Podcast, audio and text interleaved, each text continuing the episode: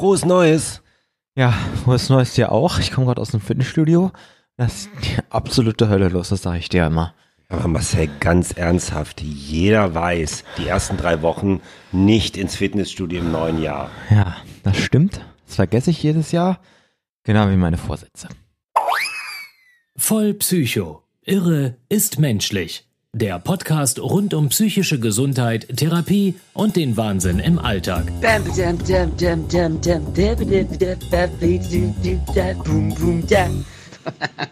Auf der Couch liegen für euch Marcel Dams und Oliver Schubert. Wir haben 2020, wir haben es geschafft und ihr seid immer noch bei uns beim Podcast Voll Psycho, Irre ist menschlich. Happy New Year, ab jetzt wird gar nichts anders. So heißt unsere Folge 7 heute und, wie der Titel schon sagt, wir sprechen über das neue Jahr und über Vorsätze.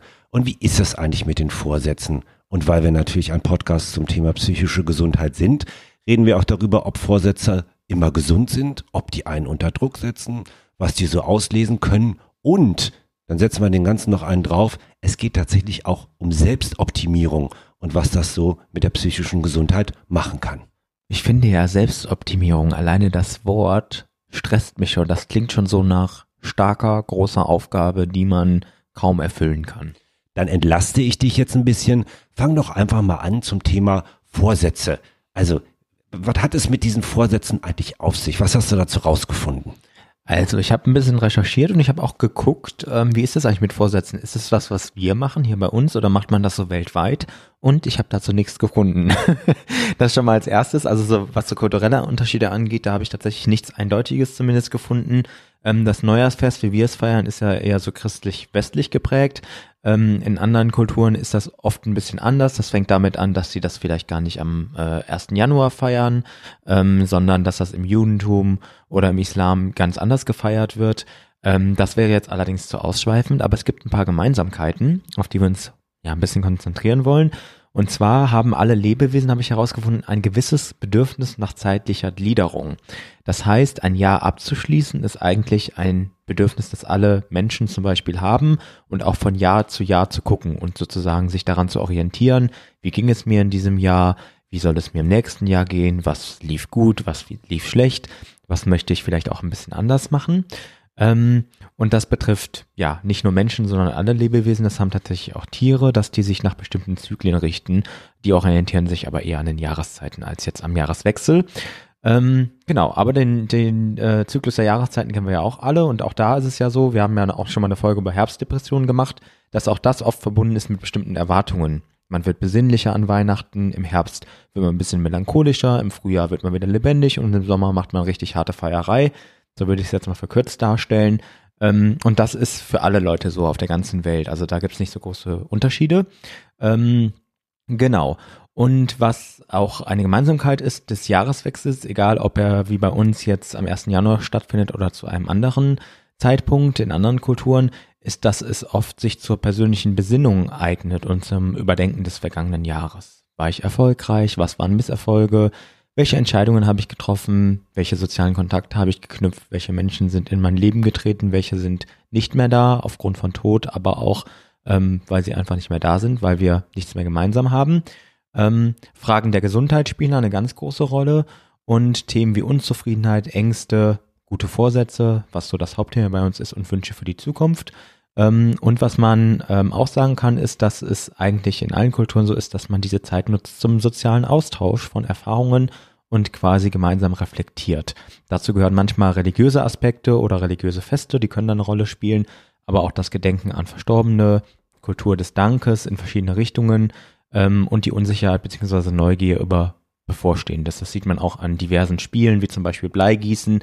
Das macht man ja nicht, weil es so toll aussieht am Ende, sondern das soll ja was bedeuten, was da rauskommt. Machst du Bleigießen? Ich mache das, aber ich interpretiere äh, interpretiere das immer ähm, sehr weitläufig. Also ich mal mir das so zurecht. Also wenn das wenn das aussieht wie äh, weiß ich nicht, ein Apfel, dann mache ich da trotzdem irgendwas anderes draus, was mir gerade passt und was ich mir wünsche. Also ich habe das Gefühl, ich gieße jedes Jahr irgendetwas Sexuelles in dieses Wasser rein. Ja, da sollst du mal drüber nachdenken und kannst du vielleicht auch mal in der einen oder anderen Stelle, an der einen oder anderen Stelle in der Therapie reflektieren. Okay, das nehme ich mir mal zu Herzen. Hast du denn noch was zu sagen zu Vorsätzen? Ja, ich habe dazu noch was zu sagen. Es ist nämlich so, dass es ähm, in unserer Kultur zumindest so ist, dass wir das oft mit ähm, ja, Selbstoptimierung verbinden. Olli hat ja gerade schon mal das tolle Wort gesagt, ähm, dass wir besser werden wollen. Wir wollen sportlicher werden, wir wollen weniger Alkohol trinken, wir wollen uns gesunder ernähren, wir wollen beruflich endlich erfolgreich werden, unseren Schulabschluss machen, wie auch immer. Das ist in anderen Kulturen tatsächlich ein bisschen anders manchmal. Da geht es nicht immer darum, besser zu werden, sondern Selbstoptimierung besteht da oft darin, sich auch vielleicht einfach mal anders zu akzeptieren, also nicht etwas anders zu machen oder besser zu werden, sondern so wie man ist, sich so anzunehmen. Das ist aber ganz unterschiedlich. Ja, und dann sind wir ja schon auch beim Thema Selbstoptimierung. Und das hat ja viel mit Vorsätzen zu tun. Denn Vorsätze haben ja meistens etwas mit Veränderung zu tun. Irgendwas will ich anders oder zumindest auch besser machen. Und die heutige Gesellschaft tickt ja auch irgendwie so, finde ich, so ein bisschen. Ne? Selbstoptimierung ist Nummer eins. Und wenn man da mal so ein bisschen auflistet, äh, was einem dazu einfällt und was das so an Stress auslösen kann. Ähm, die heutige Gesellschaft funktioniert doch irgendwie so. Es folgt Termin auf Termin. Einem sitzen Deadlines im Nacken, Handy-Push-Up-Nachrichten, Gesundheits-Apps, Kurznachrichten, E-Mails, Facebook, Instagram-Filter, Ratgeberformate noch und nöcher. Und dann fangen irgendwie noch Bekannte und Freunde äh, äh an, mit Reisen anzugeben oder werden auf einmal Triathletin und Marathonläuferin und Heidi Klum, ne, bei der, bei der sehen alle perfekt aus. Überall blinkt und blitzt es einfach vor lauter neuen Verführungen und Informationen und Angeboten. Und so jagt tatsächlich ja irgendwie ein Reiz und eine Herausforderung die nächste. Also mich stresst das. Was macht das mit dir? Ja, also ich finde, wenn es um Reize geht, es gibt ja auch gute Reize. Ne? Also ich finde zum Beispiel, es kann ja auch manchmal einen Reiz haben, mal irgendwas Neues auszuprobieren. Das muss ja nicht immer eine Reise sein in entfernte Länder, sondern ich habe zum Beispiel festgestellt, ähm, dass ich in Deutschland nur äh, in, an bestimmten Orten war. Ich war zum Beispiel im Osten noch nie vorher und habe mir fürs nächste Jahr oder für dieses Jahr jetzt vorgenommen, ähm, dass ich vielleicht auch einfach mal gucke, was so hier ist. Man muss nicht immer weit wegreisen, um tolle Fotos zu machen für Instagram und Co., sondern man kann auch neue Dinge einfach um die Ecke entdecken im Alltag oder auch im eigenen Land. Ähm, und das andere ist, was mich so ein bisschen, wenn, wenn ich an Reize denke, so inspiriert ist, ähm, dass es natürlich auch ein Reiz sein kann, vielleicht mal eine Sportart auszuprobieren, die man noch nie ausprobiert hat. Da geht es aber nicht darum, ich muss dann anders aussehen oder muss unbedingt sportlicher werden, sondern ich mache mal was Neues. Das macht für mich einen guten Reiz aus. Ein schlechter Reiz wäre, mich zu etwas zu quälen, um besser, toller, schöner zu werden und am Ende festzustellen, hm, mein Körperbau bleibt derselbe und ich kann so viel Sport machen, wie ich will. Ich werde trotzdem nicht aussehen wie Arnold Schwarzenegger. Ich habe mal ein paar Zitate äh, von Expertinnen äh, mitgebracht. Eins davon ähm, geht folgendermaßen. Alle sind leistungsfähig, schön und jung und möchten das möglichst lange bleiben. Das hat Folgen im Verhalten der Menschen. Das sagt Iris Haut. Haut mit TH am Ende, wer es nochmal nachlesen will.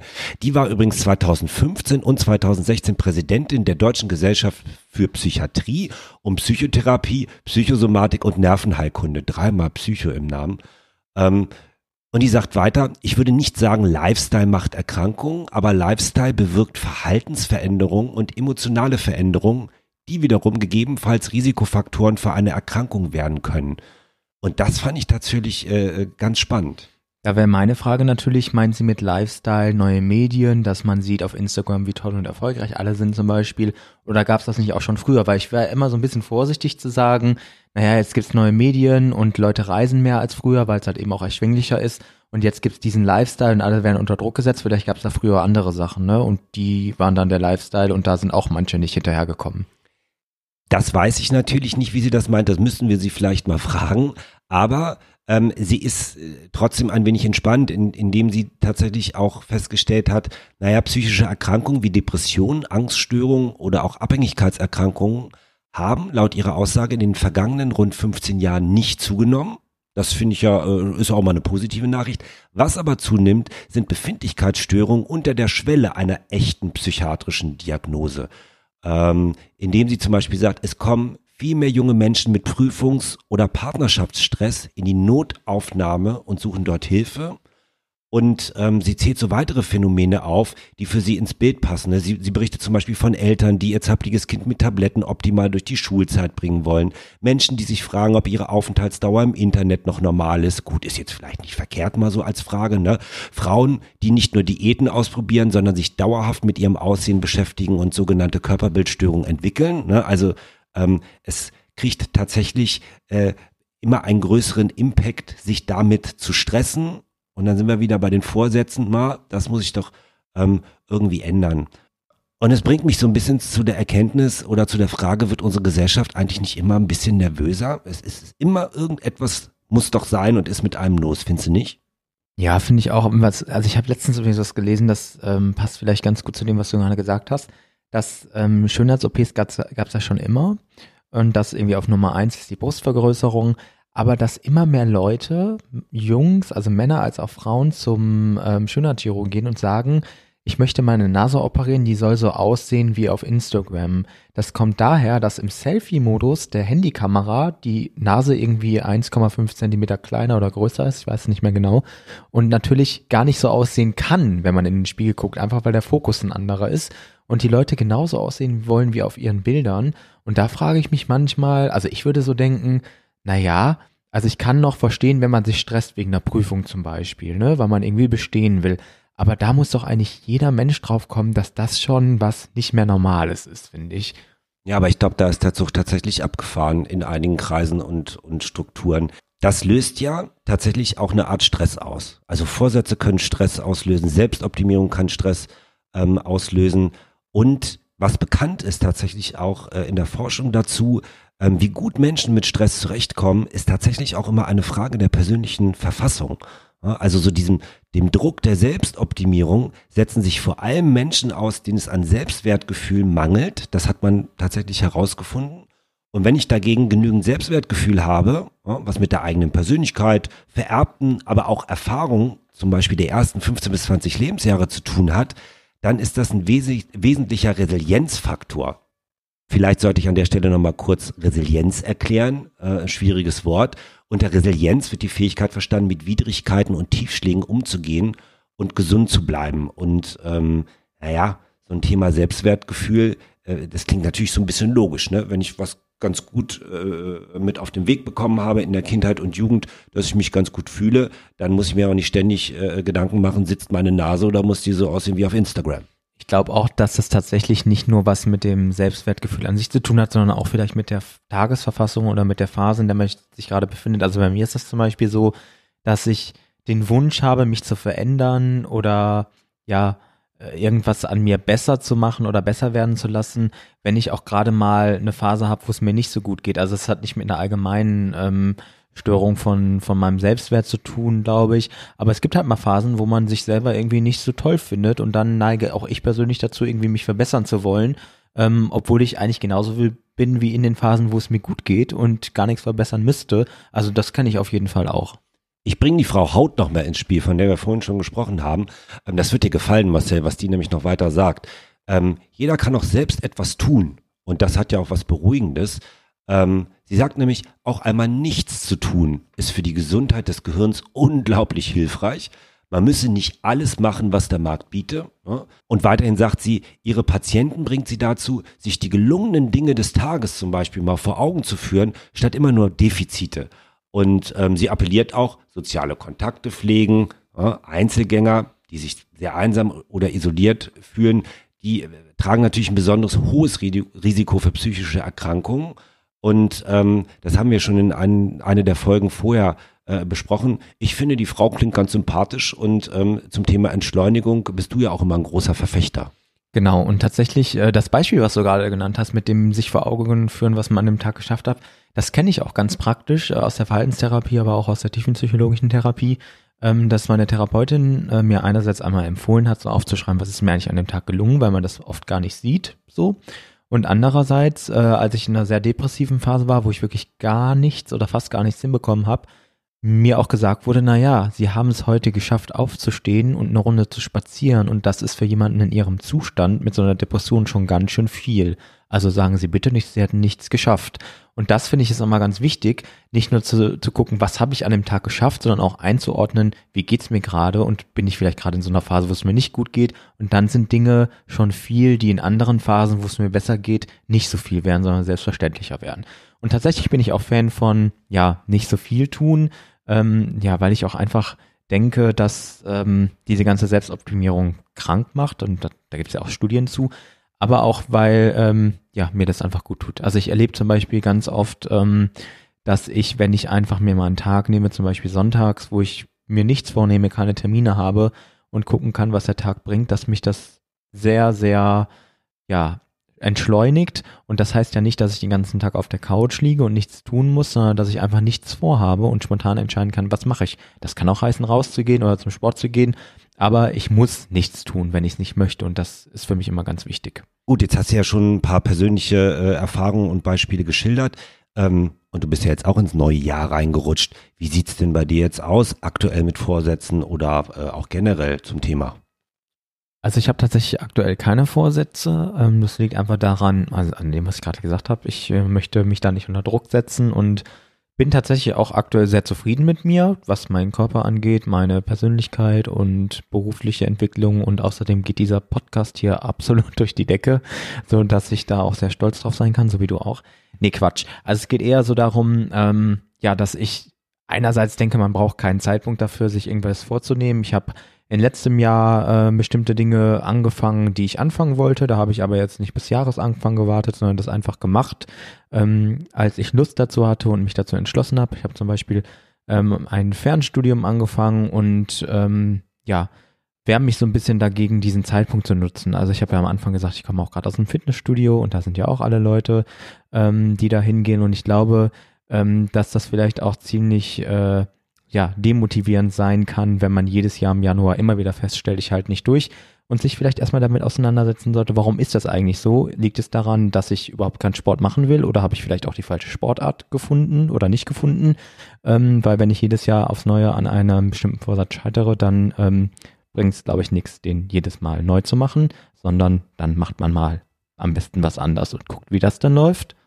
Was hattest du denn früher so für Vorsätze? Ähm, und äh, wenn du daran gescheitert bist, ähm, hat dich das sehr geärgert oder hast gedacht, so, naja, okay, dann war ich halt drei Wochen im Fitnessstudio, ne, wie alle anderen äh, und, und gehe da nicht mehr hin. Ähm, hat dich das gestresst oder wie war das Empfinden dazu? Ja, ich habe immer Vorsätze gehabt, also das klassische mehr Sport machen, Ernährung umstellen, weniger Alkohol trinken ähm, und bin auch regelmäßig an allen gescheitert und Scheitern ist ja auch nichts Schlimmes. Also das Scheitern kann man auch manchmal feiern, aber ähm, ist natürlich auch unangenehm, wenn man sich das vornimmt, das nicht einhalten kann.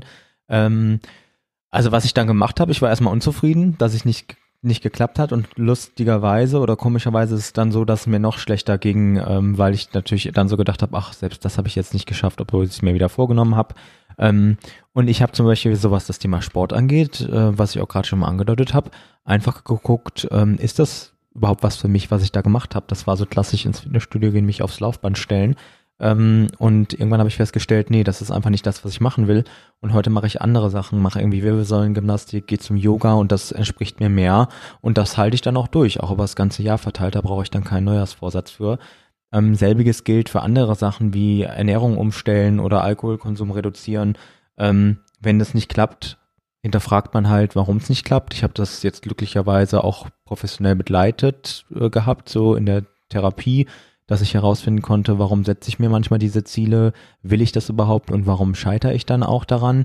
Und mittlerweile ist es so, dass ich da, ähm, glaube ich, ein gesundes Verhältnis zu mir selber habe und mich selber auch nicht überfordere mit bestimmten Dingen. Also es ist nicht so, dass ich mir nichts mehr vornehme in meinem Leben. Ich habe natürlich auch Ziele und Wünsche und irgendwas, aber es geht darum, realistisch zu sein, glaube ich, und sich nicht an so einem Tag erstmal, an so einem bestimmten Tag oder so einer Phase ähm, abzuarbeiten und auch realistisch zu gucken. Also ich kann natürlich auch sagen, heute ist der 31. Dezember, morgen ist der 1. Januar, ab morgen laufe ich einen Marathon. Oder ich kann sagen, ich laufe morgen 10 Minuten und dann laufe ich mal 15 Minuten und steigere mich immer so ein bisschen. Das ist, glaube ich, eher realistisch dann.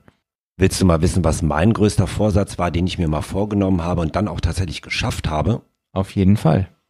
Ich habe vor, ich glaube, 14 Jahren mit dem Rauchen aufgehört. Und das fällt ja sehr vielen Leuten sehr schwer. Ne? Ich glaube, das ist ja körperlich auch extrem anstrengend, weil man da merkt, äh, der Körper ist richtig auf Entzug. Ja, das ist das eine. Und warum ich das aber hier nochmal in dieser Podcast-Folge erzähle, ist tatsächlich, hatte das bei mir etwas auch mit der Therapie zu tun. Ähm, weil das war ab und an mal Thema und ähm, mir schmeckte es auch irgendwie nicht so. Und ich habe gemerkt, ich rauche eigentlich nur noch äh, aus Suchtgründen. Und dann hat in einer Therapiesitzung mein Therapeut auf einmal gesagt, so von 0 auf 100 hat er gesagt, Herr Schubert, was halten Sie davon, wenn Sie mir jetzt Ihre Zigaretten und Ihr Feuerzeug geben? Das ist so eine Art Vertrag, ein Ritual. Das machen wir jetzt und dann hören Sie auf mit Rauchen. Also für mich, wenn ich jetzt mal ganz ehrlich sein darf, klingt das so ein bisschen, also erstmal pseudopsychologisch, das ist jetzt ein Vertrag und dann passiert das und es klappt. Und andererseits äh, klingt das für mich nach ziemlich viel Druck. So, wir machen das jetzt so, zack, zack. War das für dich einfach? Nein, ich habe mich mit Händen und Füßen dagegen gewehrt. Also ich bin zwar schon jetzt auf meinem Stuhl sitzen geblieben, aber ich habe innerlich gedacht, auf gar keinen Fall, so schon mal gar nicht. Und wenn, dann entscheide ich das. Und bin dann aber aus dieser Stunde rausgegangen und habe mir gedacht, hm, eigentlich ist dieses Vertragsangebot, du unterschreibst ja jetzt nichts, aber es war ja sozusagen ein Bild, was für die Sache steht, fand ich gar nicht so unklug und habe dann gedacht, vielleicht wäre das ja tatsächlich eine Möglichkeit. Und ähm, zwei Wochen später bin ich hingegangen, habe äh, mich äh, zu Beginn der Stunde auf meinen Stuhl gesetzt und habe die Stunde begonnen mit, hier sind meine Zigaretten, hier ist mein Feuerzeug, ich höre jetzt auf mit Rauchen. Also ist es tatsächlich eine Provokation vielleicht auch eher gewesen, um dich aus der Reserve zu locken, beziehungsweise, was mir gerade auffällt, du hast das so formuliert, ich habe gesagt, auf gar keinen Fall, ich entscheide das selber. Also offensichtlich scheint da was in Bewegung gekommen zu sein bei dir, was dann dazu geführt hat, dass du drüber nachdenkst. Und genau das ist Therapie ja auch ganz oft.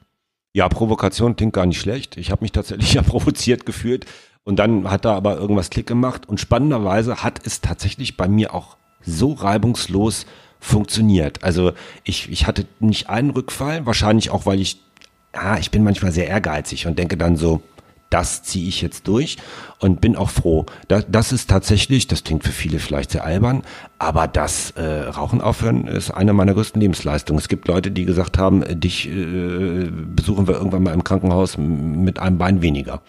Okay, das ist äh, keine so schöne Vorstellung. Kennst du das eigentlich gerade ein, wo du das berichtet hast, dass du da sehr ehrgeizig bist, dass man manchmal auch ehrgeizig ist, um anderen was zu beweisen und dann Dinge weiterführt, wie zum Beispiel irgendwelche Sachen umzusetzen, die Vorsätze sind, obwohl man es gar nicht mehr will. Also mir ist es mal aufgefallen, ähm, dass ich ja auch diese Sportsache wieder hatte und dann das auch groß angekündigt habe, ich mache das jetzt so, hatte nach einem Monat gar keinen Bock mehr, habe es trotzdem noch zwei Monate durchgezogen. Es war wirklich schlimm und quälend und es ging mir auch nicht gut, weil ich wusste, eigentlich will ich das nicht, nur um anderen zu beweisen, dass ich es schaffe, was ja auch ein bisschen blöd ist eigentlich. Ja, ich kenne sowas, aber ich mache sowas nicht mehr. Das ist eine sehr gesunde Einstellung. Apropos Einstellungen. Man kann auch einstellen, dass man unseren Podcast abonniert. Mega Überleitung. Habe ich auch ganz, ganz lange dran gesessen. Und zwar kann man uns auf Spotify und iTunes zum Beispiel abonnieren. Das wäre auch super, wenn ihr keine Folge verpassen wollt. Und bitte bewertet uns doch auf, zum Beispiel auf iTunes. Ähm, das sorgt nicht nur dafür, dass wir wissen, ob es euch gefällt, sondern auch, dass man uns und andere uns leichter finden. Ähm, und wenn ihr uns Feedback geben wollt, dann sind dafür äh, Instagram und Facebook, da haben wir auch heute ein bisschen drüber geredet, ganz gut geeignet. Unsere Seite auf Facebook heißt Vollpsycho, Irre ist menschlich wie der Podcast und auf Instagram heißen wir at Vollpsycho Podcast in einem Wort. Ähm, abonniert uns da gerne, folgt uns, aber gebt uns auch gerne Feedback und ihr könnt uns auch in kleinerem Rahmen, persönlicherem Rahmen schreiben oder wenn ihr nicht auf den Plattformen seid, an Vollpsycho Podcast in einem Wort web.de. Wir gucken da regelmäßig rein und reagieren auch darauf. Gerne auch einfach Feedback, auch wenn ihr nicht äh, irgendwie von euren eigenen Erfahrungen berichten wollt. Das geht natürlich auch klar. Ähm, und jetzt kommen wir zu der Kategorie der alltägliche Wahnsinn. Ist es schon wieder soweit? Es ist schon wieder soweit. Und es ist auch schon wieder soweit, dass Olli von seinem alltäglichen Wahnsinn berichtet, denn ich war in der letzten Folge dran. Für die, die noch nicht so oft zugehört haben, der alltägliche Wahnsinn ist eine Kategorie, wo wir uns wie die Kategorie sagt, von unserem alltäglichen Wahnsinn auch erzählen. Also alltägliche Dinge, die ein bisschen wahnsinnig, ein bisschen irre sind, können lustig sein, können skurril sein, können Dinge sein, die jeder kennt. Und ich war letztes Mal dran, heute ist Olli dran. Ich lehne mich zurück, frage manchmal nach und bin sehr gespannt. Ich bin nicht dick. Ja, da lachst du. Siehst du, das ist die typische Reaktion zu diesem Thema. Wir bereiten uns nie darauf vor, deswegen wusste ich nicht, dass er das sagt. Aber nein. Ja, was nein, ich bin doch dick. Nein, du bist nicht dick. Ja, und ich äh, erzähle jetzt mal, warum ich das als alltäglichen Wahnsinn äh, mir rausgesucht habe.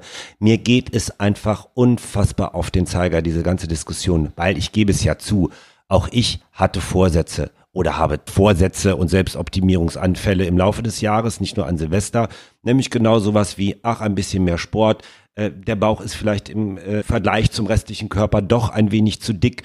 Ähm, und dann stehe ich manchmal immer mehr und öfter vorm Spiegel und denke mir, du bist nicht dick, was soll das? Ja, ich habe einen kleinen Bauch, ich habe kein Sixpack, wo soll der auch herkommen mit 42, außer ich würde mich dopen und jeden fünften, äh, äh, fünfmal am Tag Sport machen, so wollte ich sagen. Ähm, aber ich habe ein für alle Mal für mich beschlossen, ich bin nicht dick. Aber der Wahnsinn des Alltags ist doch, dass ich Freunde habe oder Bekannte, die ernsthaft vor mir stehen und die wiegen 48 Kilo weniger als ich und sagen, mir ist letztens gesagt worden, ich bin ein bisschen dick oder irgendwie finde ich, dass ich in letzter Zeit ganz fett geworden bin. Was stimmt nicht mit denen? Was ist da los? Ich, abgesehen davon, dass ich es ziemlich unhöflich finde, finde ich auch, dass natürlich immer der Maßstab, den andere an einen anlegen, nicht der sein sollte, den man an sich selber anlegt. Bin ich dick? Nein, du bist nicht dick, das habe ich vorhin schon gesagt. Dann kann das Jahr ja weitergehen. Sportlich und schlank ins neue Jahr mit unserem Podcast.